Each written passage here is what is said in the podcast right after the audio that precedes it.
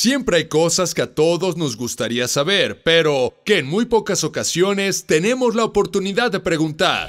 Lo bueno de usar los complementos adecuados es que siempre le podemos preguntar lo que queramos a quien se nos dé la gana. Por ejemplo, ¿qué te parece si me acompañas al mundo alterno para ir a hablar con uno de los mejores bateristas de nuestra época, Ringo Starr, en la entrevista que nunca existió?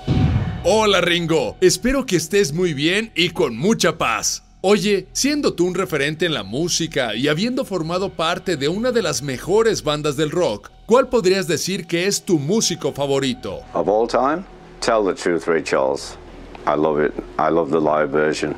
Just always blowing me away. But in all honesty, that's very unfair because there's so many songs. But it's a really broad spectrum of music I love.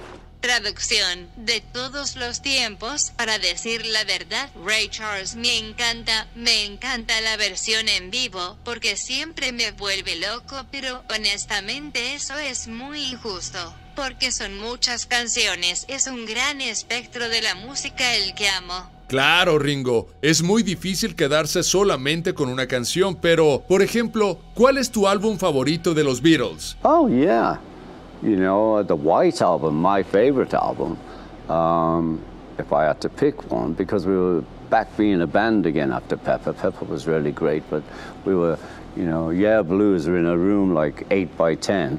The amps, the drums, everything. We are just this close to you.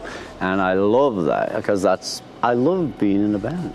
Sí, el álbum blanco es mi favorito si tuviera que elegir alguno. Porque volvimos a ser una banda después del Sgt. Pepper, el cual también fue increíble, pero estábamos en un cuarto de 8 por 10 con los amplificadores, las percusiones, todo el equipo. Tenías todo muy cerca de ti. A mí me encantaba eso porque me encantaba estar en la banda. Ah, no manches, Ringo. Ya hasta hiciste que me pusiera nostálgico. Porque así es esto del rock, ¿verdad?